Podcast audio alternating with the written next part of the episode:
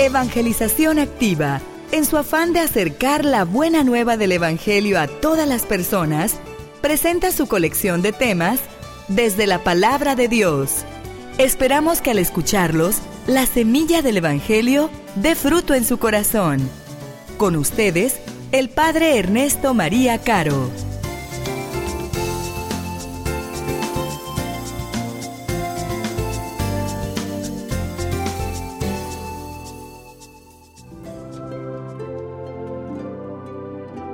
Jesús nació en Belén de Judá en tiempos del rey Herodes.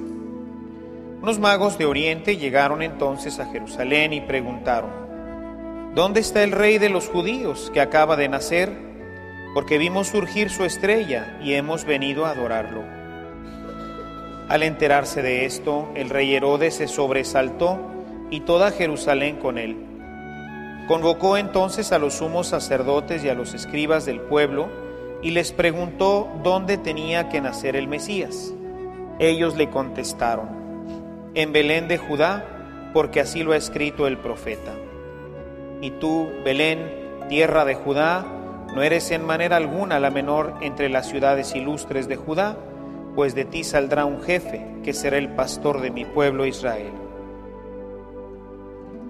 Entonces Herodes llamó en secreto a los magos, para que le precisaran el tiempo en que se les había aparecido la estrella, y los mandó a Belén diciéndoles, vayan a averiguar cuidadosamente qué hay de ese niño, y cuando lo encuentren, avísenme, para que también yo vaya a adorarlo. Después de oír al rey, los magos se pusieron en camino, y de pronto la estrella que habían visto surgir comenzó a guiarlos hasta que se detuvo encima de donde estaba el niño. Al ver de nuevo la estrella, se llenaron de inmensa alegría. Entraron en la casa y vieron al niño con María, su madre, y postrándose lo adoraron. Después, abriendo sus cofres, le ofrecieron regalos, oro, incienso y mirra. Advertidos durante el sueño de que no volvieran Herodes, regresaron a su tierra otro camino. La fiesta que celebramos hoy en la iglesia nos recuerda a todos el proyecto central de Dios, que todos los hombres lo conozcan y todos los pueblos se salven. La palabra epifanía es una palabra griega viene de dos palabras. Epi, que es encima o por arriba, y fanos, que es conocimiento, revelación. Es una revelación que se hace completa, la manifestación, epifanía. Y esta revelación, mis amados hermanos, es algo que Dios viene haciendo a lo largo de toda la historia de la humanidad. Seguramente que habremos leído en nuestros libros de historia, sobre todo en la historia mexicana, ¿ya vieron historia de México? ¿A los mayas ya los vieron? ¿Sí? Bueno, pues ustedes seguramente habrán leído que ellos adoraban a Dios bajo diferentes figuras. Los truenos eran una manifestación que ellos creían que era Dios que les hablaba y les gritaba. Los aztecas le ofrecían sacrificios al dios Tlaloc. ¿Quién era el dios Tlaloc? ¿El dios de la qué? El dios de la lluvia y de los truenos, ¿verdad?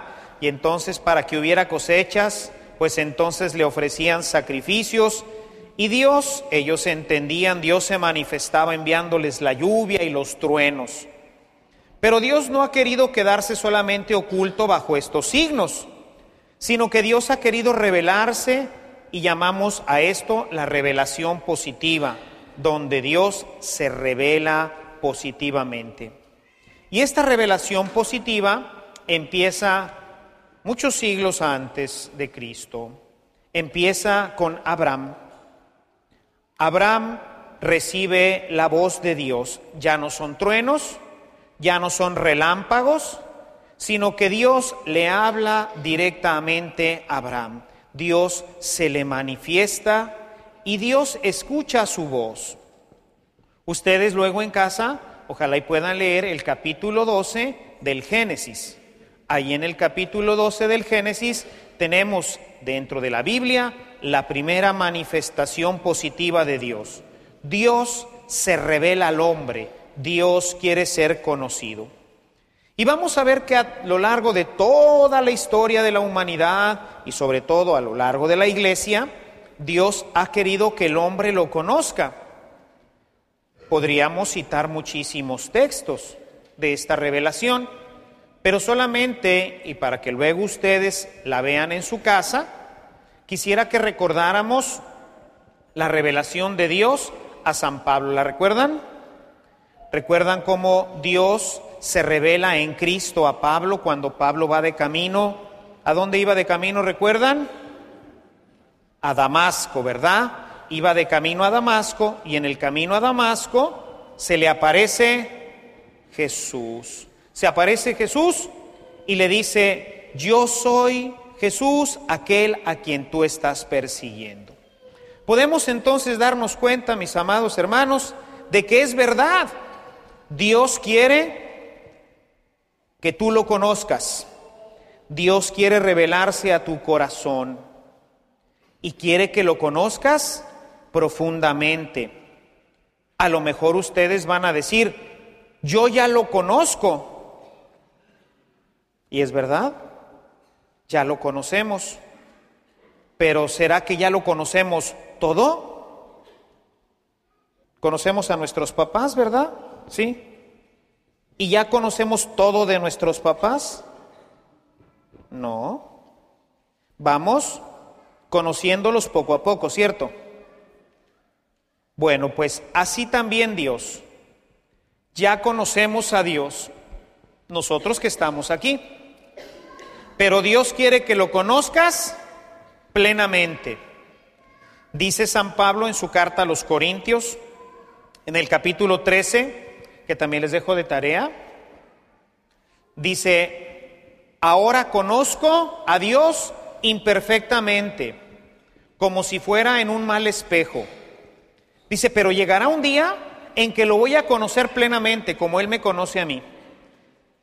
Porque Dios quiere ser una epifanía para nosotros. Dios quiere revelarse y que el hombre lo conozca. ¿Y por qué quiere que el hombre lo conozca? ¿Para qué quiere que lo conozca? Vamos a leer un par de textos. Vamos a leer primeramente un texto de San Juan en el capítulo 6. Vamos a leer Juan 6, 40, 47, nada más los versículos 40 y el versículo 47 del Evangelio de San Juan. Capítulo 6, el versículo 40 y luego leeremos también el versículo 47. Dice Jesús, porque la voluntad de mi Padre es que todos los que miran al Hijo de Dios y creen en Él tengan vida eterna y yo los resucitaré en el último día. ¿Para qué quiere Dios que lo conozcamos? Para que tengamos vida eterna. Y al final, Él nos resucitará. Para eso quiere manifestarse. Por eso quiere que tú y yo lo conozcamos y cada vez lo conozcamos más. En el versículo 47 complementa esto y dice, les aseguro que quien cree tiene vida eterna. Conocer y creer van unidos. Dice San Pablo en su carta a los romanos, en el capítulo 10, ¿cómo creerán si no se les predica? Recuerdan que ya vimos ese texto, ese tema.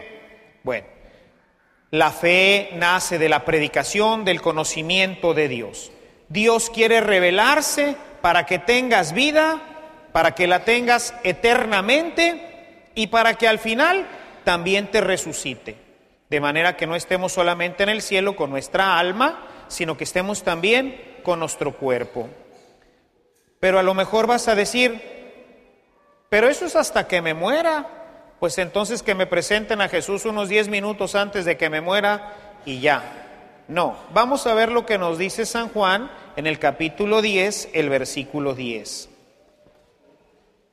Dice Jesús, el ladrón viene solamente para robar, matar y destruir, pero yo he venido para que tengan vida y para que la tengan en abundancia. Las personas que conocen a Jesús tienen una vida maravillosa. He venido para que tengas vida y para que la tengas realmente en abundancia. Fíjense entonces, por un lado, quiere revelarse a nuestro corazón para que conociéndolo tengamos vida, la tengamos eterna y para que Él nos resucite. Pero mientras vamos caminando por la vida, para que tengamos una vida maravillosa, para que tengas vida y la tengas en abundancia. Y todos nosotros, como ahorita les preguntaba aquí a las niñas del coro, pues ya conocemos a Jesús, ¿cierto? ¿Y cómo es que lo hemos conocido? ¿A través de qué? A través de la Biblia. Si se fijan, hoy en el texto que leímos de Mateo, de este capítulo 2, encontramos en el versículo 5 que Herodes le fue a preguntar a los sabios, a los sacerdotes, dónde debía de nacer el Mesías. ¿Y a dónde lo fueron a buscar los sacerdotes? A la Biblia, dice finalmente el texto.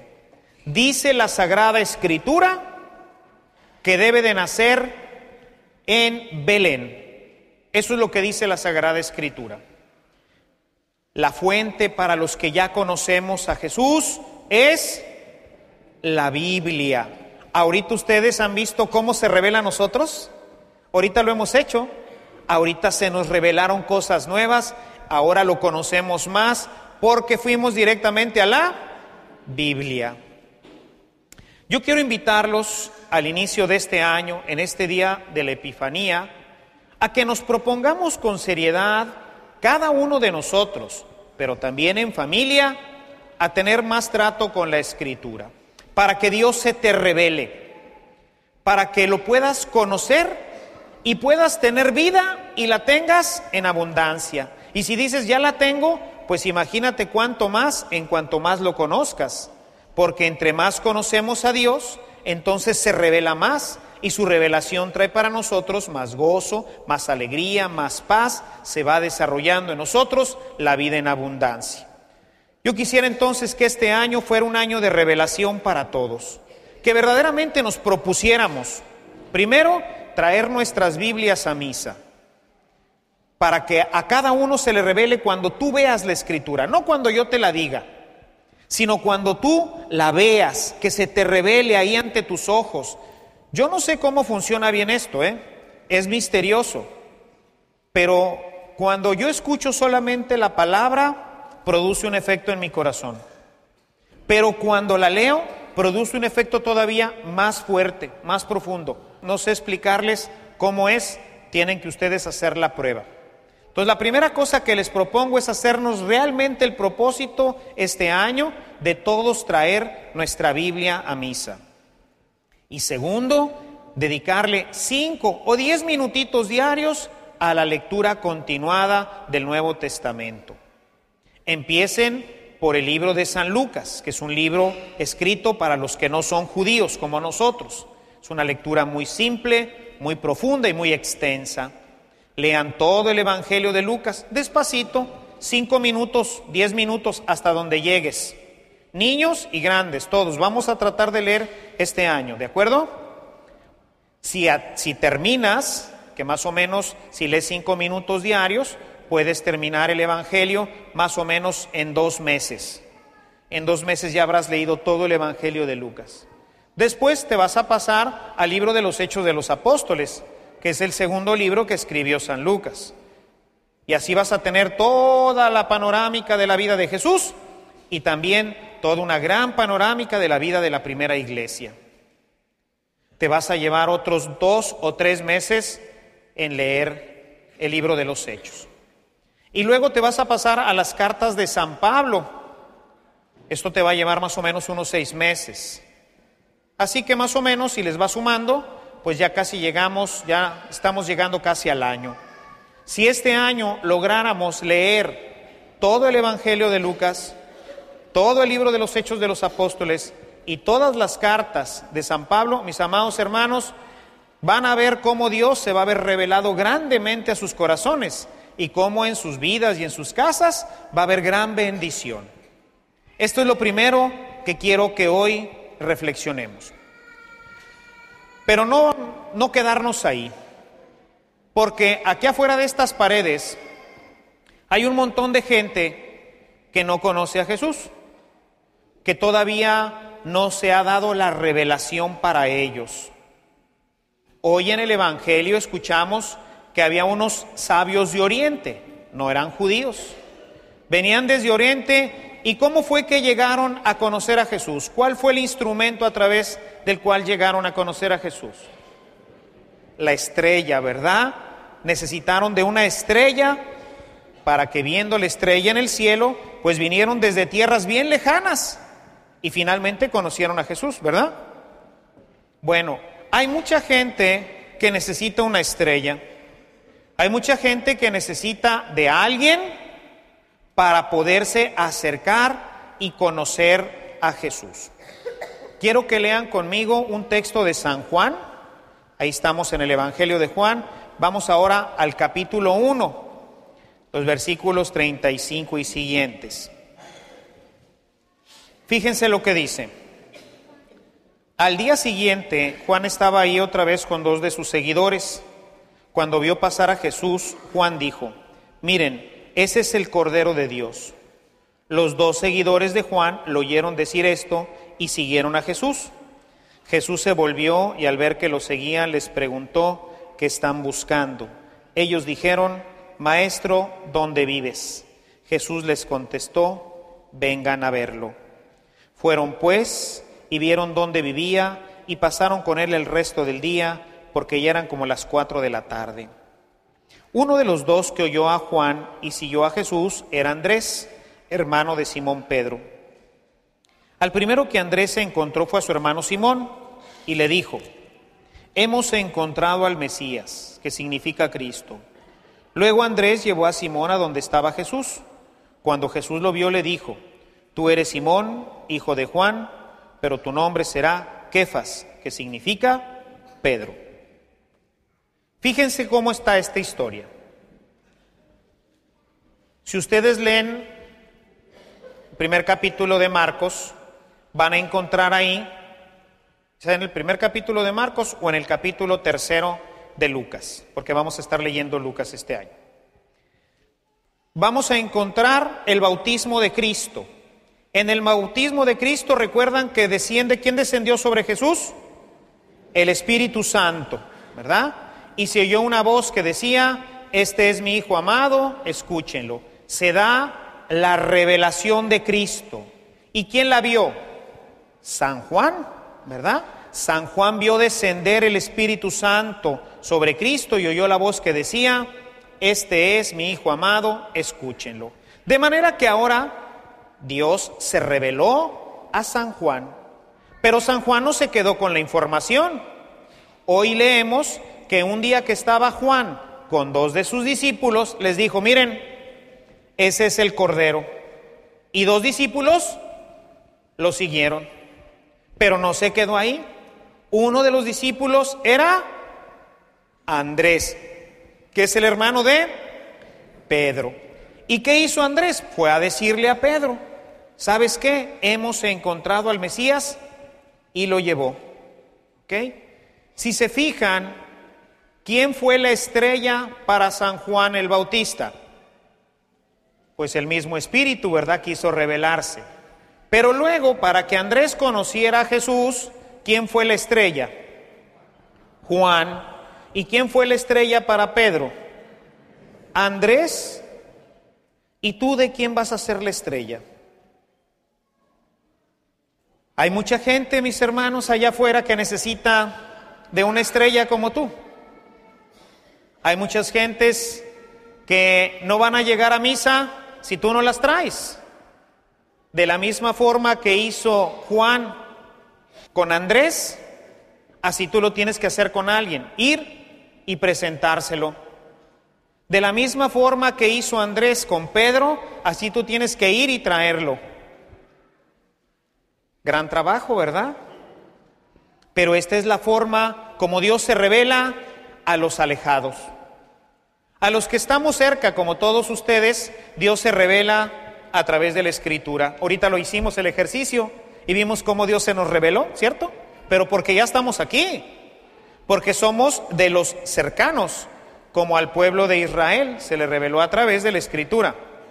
Pero a los lejanos necesitan una estrella. Y tú y yo necesitamos este año ser una estrella. Yo quisiera invitarte a que busques entre tus conocidos, que pueden a veces hasta ser familiares, ¿eh?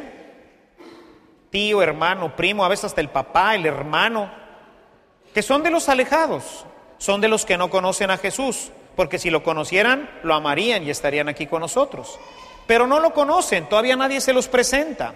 Necesitan una estrella te necesitan a ti.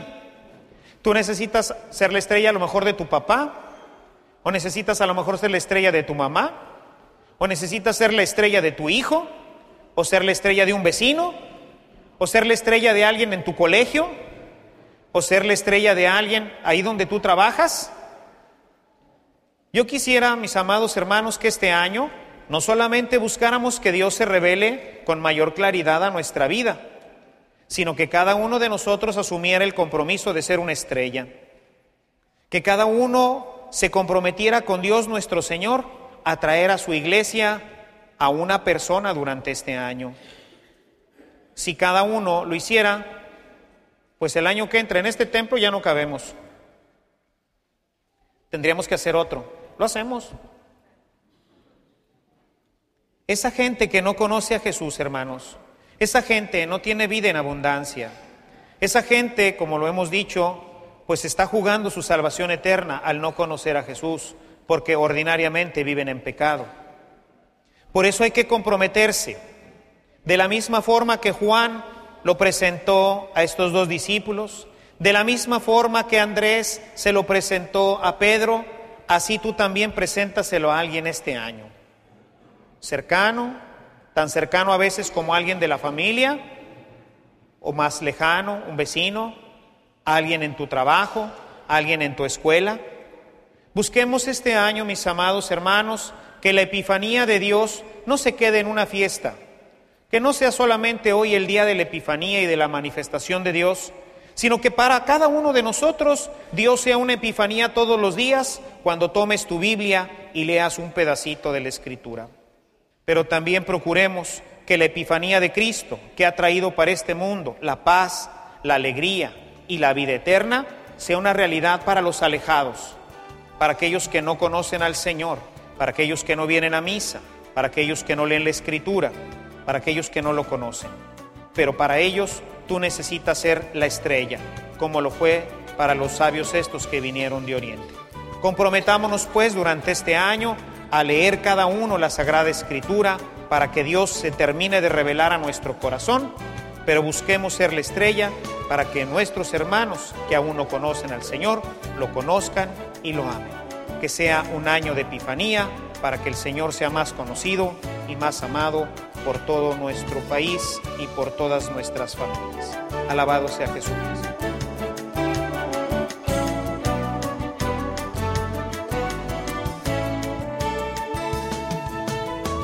Si esta reflexión ha sido de utilidad para su vida espiritual, le invitamos a visitar nuestra página en internet www.evangelizacion.org.mx, en donde encontrará otros temas que seguramente continuarán produciendo fruto en usted. Que la paz de Jesucristo permanezca en usted y toda su familia, y que la ternura de María abrace su corazón.